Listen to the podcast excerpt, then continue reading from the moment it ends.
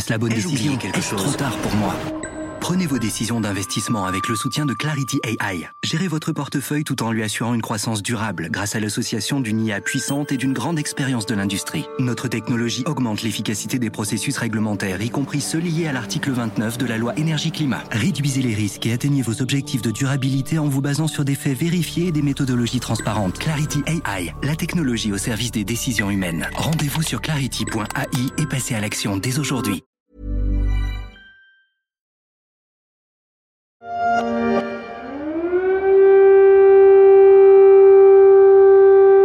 Il est des dates qui marquent dans la vie d'un homme ou d'une femme. Beaucoup se souviennent de l'endroit où il se trouvait lors des attentats du 11 septembre ou du 13 novembre 2015 à Paris. Beaucoup se souviendront aussi du jour où la Russie a franchi brutalement la frontière de l'Ukraine.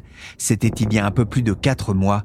Une date qui a déjà changé le visage de l'Europe et surtout de l'Allemagne.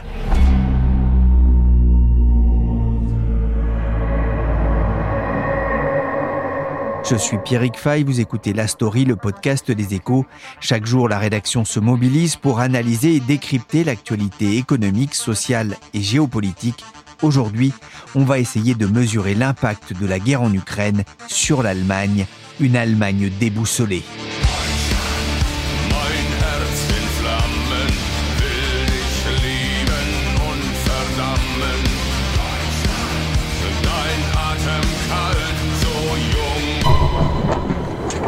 Am ersten Tag des russischen Angriffskrieges mischen sich Detonationsgeräusche der Bomben mit ungläubigem Staunen.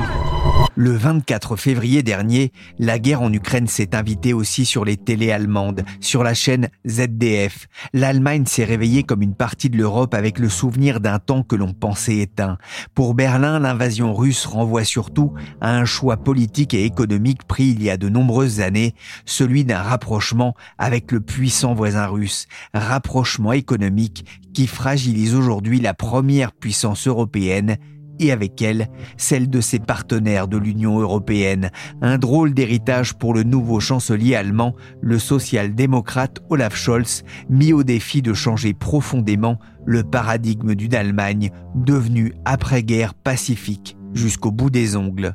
Bonjour Ninon Renault. Bonjour Pierrick. Vous êtes la correspondante des échos à Berlin, vous êtes aux premières loges pour observer les conséquences en Allemagne du climat guerrier qui frappe l'Est de l'Europe.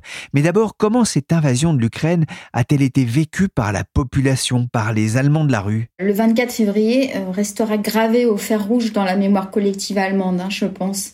C'est vraiment ce que Olaf Scholz a appelé une Zeitenwende, la fin ou le début d'une nouvelle ère. Parce que depuis la, chute du rideau de fer, euh, personne en Allemagne ne pouvait imaginer que la guerre puisse ressurgir en Europe. C'était vraiment plus jamais ça. Et l'entrée des troupes russes en Ukraine a constitué un véritable choc pour la population. Et il est d'autant plus fort que seule la Pologne sépare l'Allemagne de l'Ukraine. Et tout d'un coup, on a une guerre qui se déroule aux portes du pays. Et pour deux tiers des Allemands, ça c'est une enquête récente de la fondation Bertelsmann, euh, deux tiers des Allemands craignent que le conflit entre l'Ukraine et la Russie s'étende à l'Allemagne. Et le choc euh, qui est provoqué par l'invasion russe est d'autant plus grand que les Ukrainiens, contrairement aux Syriens qui avaient afflué en 2015, sont comme des cousins pour les Allemands. Hein. Les réfugiés qui ont afflué par dizaines de milliers euh, notamment à Berlin, ont vraiment donné le sentiment aux Allemands que ce pourrait aussi être vous parlez d'un choc, ça a aussi surpris la, chancellerie fédérale? Euh, Jusqu'au bout, en tout cas, Olaf Scholz a voulu croire à une solution pacifique. Hein. C'est vraiment ce qu'il affichait. Et dix jours avant l'attaque russe, il était à Moscou et aux côtés de Vladimir Poutine, il saluait le retrait partiel des troupes russes à la frontière ukrainienne et il assurait, euh, je me souviens, il avait dit, les possibilités diplomatiques sont loin d'être épuisées. Parce que pour l'Allemagne, en fait, maintenir le dialogue avec Poutine, et adopter une politique du juste milieu entre l'ouest et l'est de l'Europe, c'était une priorité depuis les années 1970. Hein. À l'époque, c'est le chancelier Willy Brandt, qui était aussi un social-démocrate, qui avait initié l'os politique qui consistait à tendre la main aux pays de l'Est et à la Russie pour tisser des liens économiques qui seraient de nature à faciliter le dialogue et a ramené l'ancien bloc soviétique dans le giron des démocraties occidentales. Et au fil des années, une fois ces liens étant établis, puis renforcés, en particulier dans le secteur énergétique, c'est devenu encore plus difficile pour l'Allemagne d'imaginer un conflit avec la Russie. non seulement un conflit, ça réduirait à néant des décennies de diplomatie, mais ça pourrait menacer la prospérité allemande. Donc c'était vraiment quelque chose de difficilement imaginable. Depuis le début de la guerre en Ukraine, l'inflation s'accélère et a atteint le mois dernier 7,9% sur un an, du jamais vu depuis la réunification en 1990. Ah, vous parlez de prospérité euh, allemande, la guerre en Ukraine a déjà des conséquences économiques hein, sur l'inflation bien sûr. Avec cette inquiétude aussi, est-ce que la croissance allemande ne serait pas en train de vaciller? Alors l'ensemble en effet des instituts économiques a déjà plusieurs fois révisé euh, à la baisse ses pronostics de croissance. Globalement, il tourne autour de 2%, voire moins pour l'année en cours. Et finalement, c'est pas si mal parce qu'en réalité, personne n'exclut plus une récession cette année. Et tout dépendra euh, du tour que prendra la guerre en Ukraine, et notamment la décision de Vladimir Poutine de continuer ou non de livrer du gaz. Parce que la pandémie avait déjà mis et continue de mettre le moteur euh, des exportations allemandes à rude épreuve, mais cette fois, ce conflit, il s'attaque à un autre fondement du modèle allemand, qui est une énergie peu chère pour ses fleurons industriels. Et vous avez évoqué l'inflation. C'est le premier symptôme. Hein. La hausse des prix a, un peu ralenti en juin du fait des, paquets euh, d'aides qui ont été décidés par le gouvernement à, hauteur de 30 milliards. Mais ces aides, elles ne courent que jusqu'en août. Et euh, de toute évidence, le bras de fer avec Moscou ne va pas s'arrêter si tôt. Et donc les économistes attendent une hausse des prix à deux chiffres à la rentrée qui menace de mordre le pouvoir d'achat des ménages durablement. Et l'inflation, elle va continuer visiblement, enfin en tout cas les perspectives donnent plutôt encore 4% l'année prochaine. Or, la consommation, c'était le moteur essentiel de la croissance allemande, alors que l'industrie depuis déjà plusieurs mois, avant même la pandémie, était déjà affaiblie, notamment par ses problèmes d'approvisionnement et par les difficultés de l'automobile. Et la fin de l'énergie bon marché, donc que procurait le gaz russe, ça constitue un défi de taille aussi bien pour les ménages allemands parce que la moitié des ménages pyriques se chauffent au gaz, mais c'est aussi un défi pour l'industrie qui est le plus gros consommateur de gaz. Vous imaginez, elle capte 37% du gaz consommé en Allemagne, l'industrie. Ce qu'on comprend, en tout cas, Ninon, c'est que l'Allemagne paye aujourd'hui sa dépendance énergétique à la Russie ah, Sans aucun doute. Hein. Au début de la guerre, l'Allemagne importait 55% de son gaz et 42% de son pétrole de Russie. Et aujourd'hui, alors, euh, les efforts euh, de l'Allemagne font que le pétrole russe ne représente plus que 12% de sa consommation et sa dépendance au gaz russe a été abaissée à 35%. Mais cet effort de diversification lui coûte très cher et d'autant plus cher que Berlin comptait sur le gaz pour faire euh, le pont entre sa sortie du charbon et du nucléaire et le développement des énergies renouvelables. Et cette dépendance au gaz qui doit augmenter, elle est d'autant plus problématique qu'elle pose une question existentielle à des pans entiers de son industrie, parce que les industriels, ils utilisent le gaz pour se fournir en électricité, mais aussi dans leur processus industriel, comme par exemple on a la production d'acier ou de produits chimiques qui consomment énormément de gaz.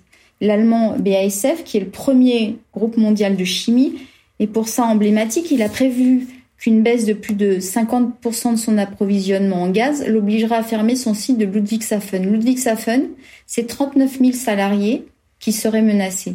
Et c'est un risque qui est pris très au sérieux par l'exécutif allemand, parce qu'à partir du 11 juillet, le gazoduc Nord Stream doit être mis une dizaine de jours à l'arrêt pour des raisons de maintenance. Alors ce sont des opérations qui ont lieu tous les ans, mais cette fois, le gouvernement craint que Moscou ne reprenne pas les approvisionnements en gaz. Et si cette menace se concrétise, les particuliers étant protégés par la loi, ce sont les industriels qu'il faudra euh, rationner. Et c'est aussi une vraie menace pour les énergéticiens, comme on l'a vu euh, ces derniers temps pour Uniper, parce qu'ils achetaient leur gaz à bas prix à Moscou, mais ils sont obligés de l'acheter ailleurs pour honorer leur contrat avec leurs clients, puisque Moscou a limité les approvisionnements en gaz. Et du fait de la réfaction du gaz sur le marché, ces achats se font à prix d'or, Et ça a déjà plus ou moins ruiné Uniper qui a appelé l'État à l'aide. À Uniper, on va le préciser, c'est ni plus ni moins le premier importateur de gaz en Allemagne, plus de 11 000 salariés, plus de 1000 clients, surtout dans l'industrie. En Allemagne, certains évoquaient la crainte d'un Lehman Brothers énergétique pour justifier l'intervention du gouvernement. Le gaz est désormais une denrée rare, a prévenu le vice-chancelier Robert Habeck. Derrière, on sent poindre cette crainte, la peur d'une pénurie. Forcément, Ninon, on se demande si l'Allemagne peut se passer du gaz et du pétrole russe. Le pétrole russe ne représente plus que 12% des besoins de l'Allemagne. Alors c'est essentiellement l'Est du pays qui en dépend encore. Et cela risquerait donc de, créer des pénuries dans cette région, notamment euh, pour l'aéroport euh, international de Berlin, le nouvel aéroport BER, qui serait privé de kérosène. Donc ce serait pas un dollar, mais des solutions sont sur la table pour faire venir du pétrole, notamment via la Pologne. En revanche, pour le gaz, ça s'annonce quasi impossible de le remplacer à court terme. Et euh, le rationnement qu'il faudra organiser entraînera une récession car des pans entiers de l'industrie ne pourront plus fonctionner. Il y a une récente étude de de l'Institut Prognos qui évoque une chute du PIB de, près de 13%. Alors, l'exécutif fait tout pour limiter la casse en, accélérant le remplissage de ses réserves de gaz, comme on le fait en France. Et euh, c'est pour cela aussi qu'il relance ses centrales à charbon et qu'il a lancé une grande campagne de sensibilisation des ménages à l'économie d'énergie, parce qu'il s'agit d'économiser chaque molécule de gaz possible et puis, euh, il y a un autre levier qui est la diversification de l'approvisionnement. Euh, j'ai rencontré fin juin Markus Kreber, qui est le PDG de RWE, un des principaux fournisseurs allemands d'énergie, et il se montait prudemment confiant. Il estimait que euh, ce devrait être possible d'atteindre les 80% de remplissage des stocks de gaz en octobre, mais à condition que Moscou ne stoppe ses livraisons dès le mois de juillet.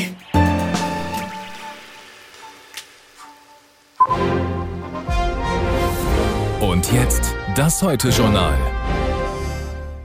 Ein kompaktes Heute-Journal. Guten Abend Ihnen allen. Lange nichts gehört von Angela Merkel. Angela Merkel est sortie de son silence début juin, une interview exceptionnelle accordée au Spiegel pour parler de l'Ukraine. Depuis quelques mois, sa proximité durant ses nombreux mandats avec la Russie de Poutine est au mieux questionnée. Est-ce que cela ternit son bilan et l'aura de l'ex-chancelière? J'avoue que j'ai été assez étonnée par euh, le refus d'Angela Merkel de, se remettre en cause durant cette interview. Elle n'avait vraiment pas de regrets. Euh, elle estimait même que euh, elle avait tout fait pour euh, éviter une guerre, que les accords de Minsk en 2015 notamment avaient évité une attaque russe plus tôt. Et pour elle, elle a, expliqué, je, je, la cite, la diplomatie, si elle échoue, n'est pas une mauvaise chose, pour autant. Et je ne vois pas la nécessité de dire que c'était une erreur, donc je ne m'excuserai pas. Et elle m'a finalement donné l'impression d'être d'être dans un schéma intellectuel qui la rendait incapable de se remettre en cause. Et cet aveuglement, en réalité, Thierry, qu'il est largement partagé ici en Allemagne. Le parti qui est le plus proche de Vladimir Poutine, jusqu'à la guerre, c'était le SPD d'Olaf Scholz, hein, qui a partagé le pouvoir avec Angela Merkel 12 années sur les 16 qui ont duré son mandat. Et Olaf Scholz lui-même avait assuré juste avant l'attaque en Ukraine que euh, la construction du gazoduc Nord Stream 2, c'était un projet purement économique. Et il faut ajouter que le vrai lobbyiste de Vladimir Poutine, c'est par ailleurs l'ancien chancelier social-démocrate Gerhard Schröder.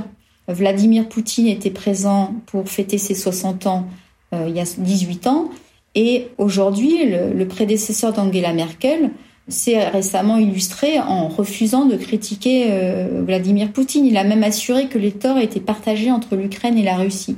Et finalement, ce n'est que la menace par la Commission européenne de bloquer ses avoirs financiers qui a décidé euh, Gerhard Schröder à ne pas se représenter à la présidence du conseil de surveillance de Rosneft, la, compagnie pétrolière russe, et à ne pas entrer au conseil de surveillance de Gazprom.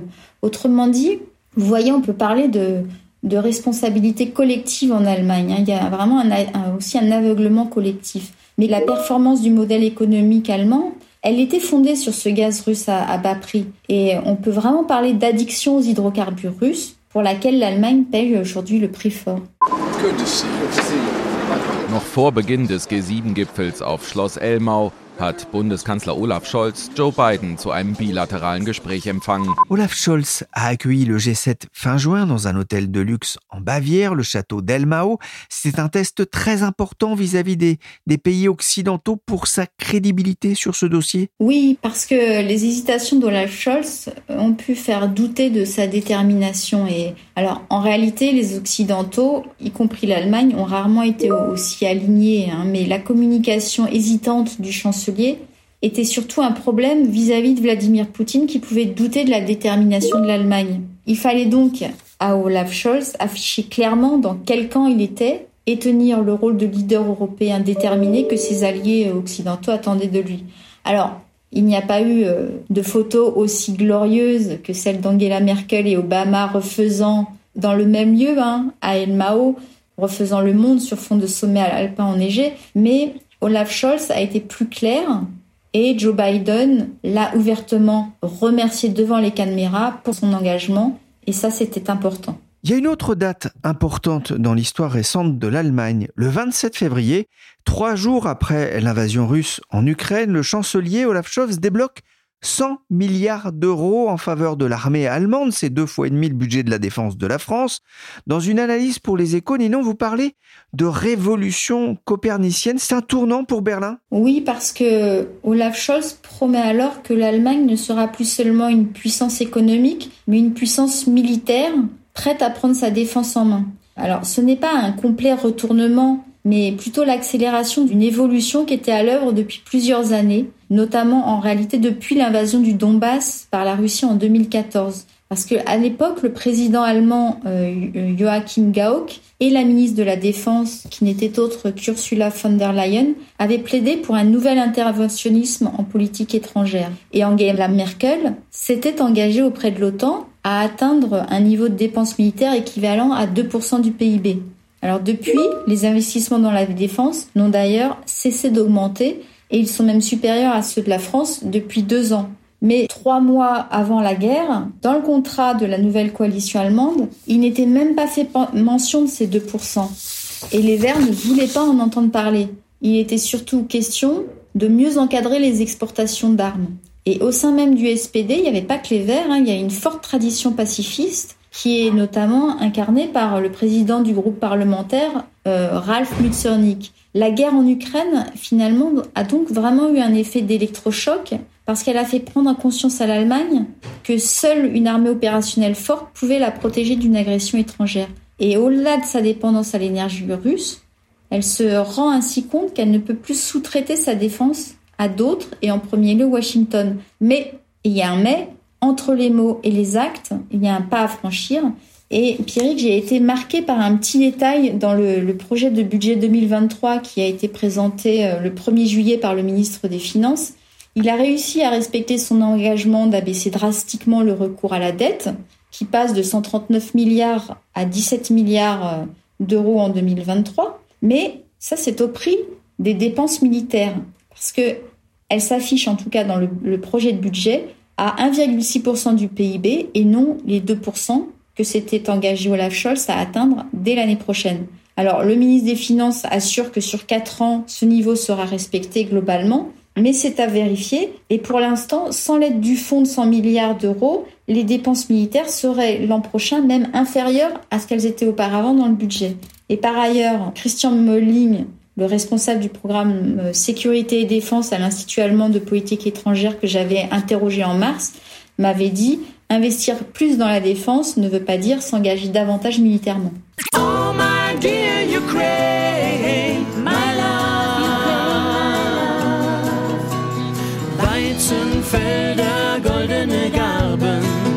bis zum Horizont. Ou ma chère Ukraine de Victor Morozov en anglais et en allemand, l'Allemagne, qui a mis aussi du temps avant d'envoyer directement des armes à l'Ukraine, c'est une inaction qui a été critiquée bah, Largement dans les médias, on l'a vu, oui. Mais cela a aussi valu des, des, tensions au sein de la coalition parce que le FDP a pas mal critiqué les retards qui étaient pris dans les livraisons et les Verts aussi. Et finalement, il a fallu euh, attendre deux mois après l'annonce du fonds de 100 milliards pour que Olaf Scholz se décide à envoyer de l'artillerie lourde directement en Ukraine.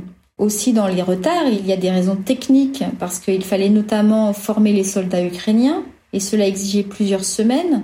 Mais les atermoiements d'Olaf Scholz qui ont fait perdre du temps reflètent aussi ceux de la population allemande. Encore une fois, investir dans la défense pour équiper son armée, c'est une chose. S'engager sur le front et risquer de mourir, euh, c'en est une autre.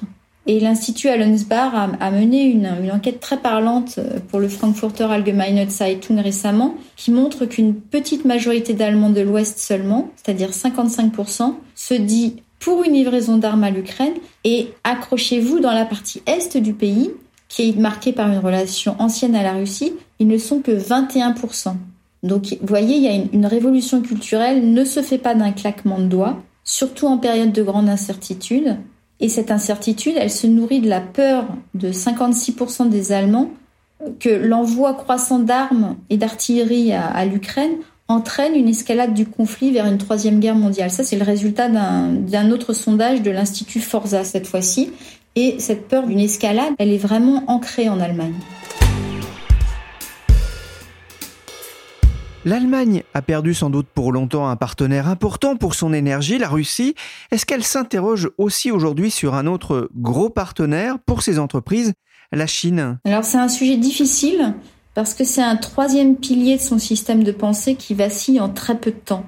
Après l'énergie russe à prix cassé, à laquelle donc elle doit renoncer, et une défense qu'elle ne peut plus sous-traiter à d'autres pour assurer sa paix, L'Allemagne est en effet en train de se rendre compte qu'elle a développé une dépendance commerciale avec la Chine qui est très risquée.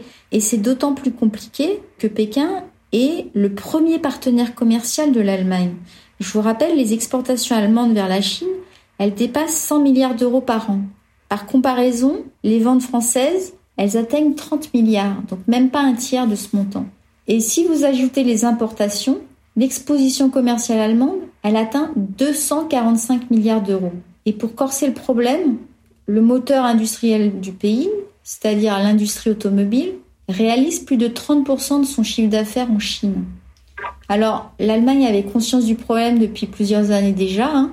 En 2019, la, Fédération allemande de l'industrie avait défini la Chine comme un rival systémique. Ça avait pas mal euh, marqué les esprits.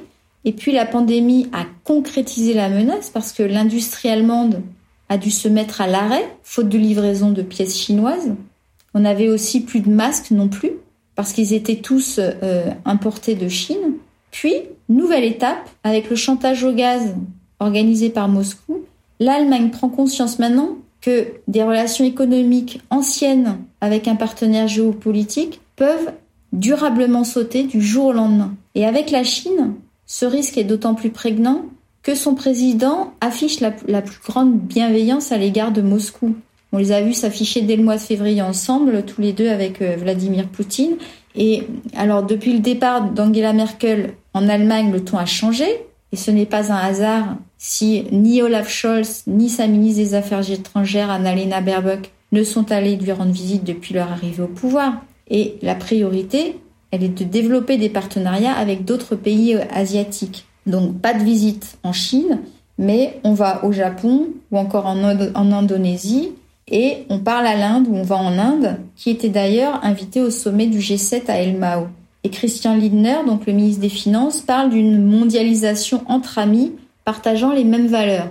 Donc il n'est pas du tout question de modifier la politique euh, globale allemande de, fondée sur des exportations fortes, euh, mais d'organiser ces exportations en les diversifiant.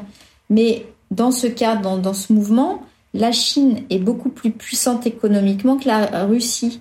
Et les industriels allemands ne vont pas pouvoir lui tourner le dos aussi rapidement qu'ils l'ont fait pour la Russie. Et toute la difficulté pour l'Allemagne, c'est donc de diversifier ses échanges en multipliant les accords commerciaux avec d'autres partenaires sans froisser Pékin. Et ça, Pierrick, c'est un travail de longue haleine. Merci Ninon Renault, correspondante des échos. Vous pouvez retrouver ces analyses et décryptages dans le journal et sur leséchos.fr.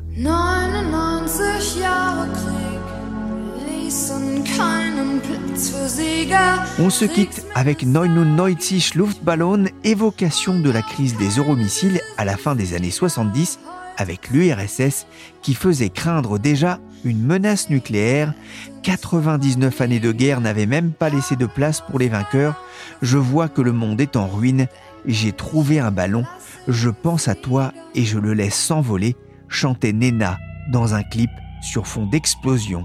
La story s'est terminée pour aujourd'hui. Cette émission a été réalisée par Willy Gann, chargé de production et d'édition Michel Varnet.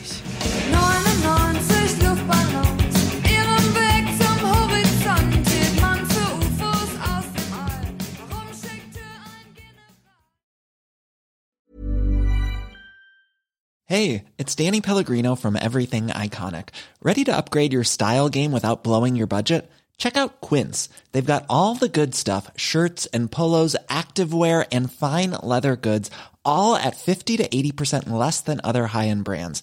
And the best part? They're all about safe, ethical, and responsible manufacturing. Get that luxury vibe without the luxury price tag. Hit up quince.com slash upgrade for free shipping and 365 day returns on your next order. That's quince.com slash upgrade. Hi, I'm Daniel, founder of Pretty Litter. Cats and cat owners deserve better than any old fashioned litter. That's why I teamed up with scientists and veterinarians to create Pretty Litter. Its innovative crystal formula has superior odor control and weighs up to 80% less than clay litter. Pretty Litter even monitors health by changing colors to help detect early signs of potential illness. It's the world's smartest kitty litter. Go to prettylitter.com and use code ACAST for 20% off your first order and a free cat toy. Terms and conditions apply. See site for details.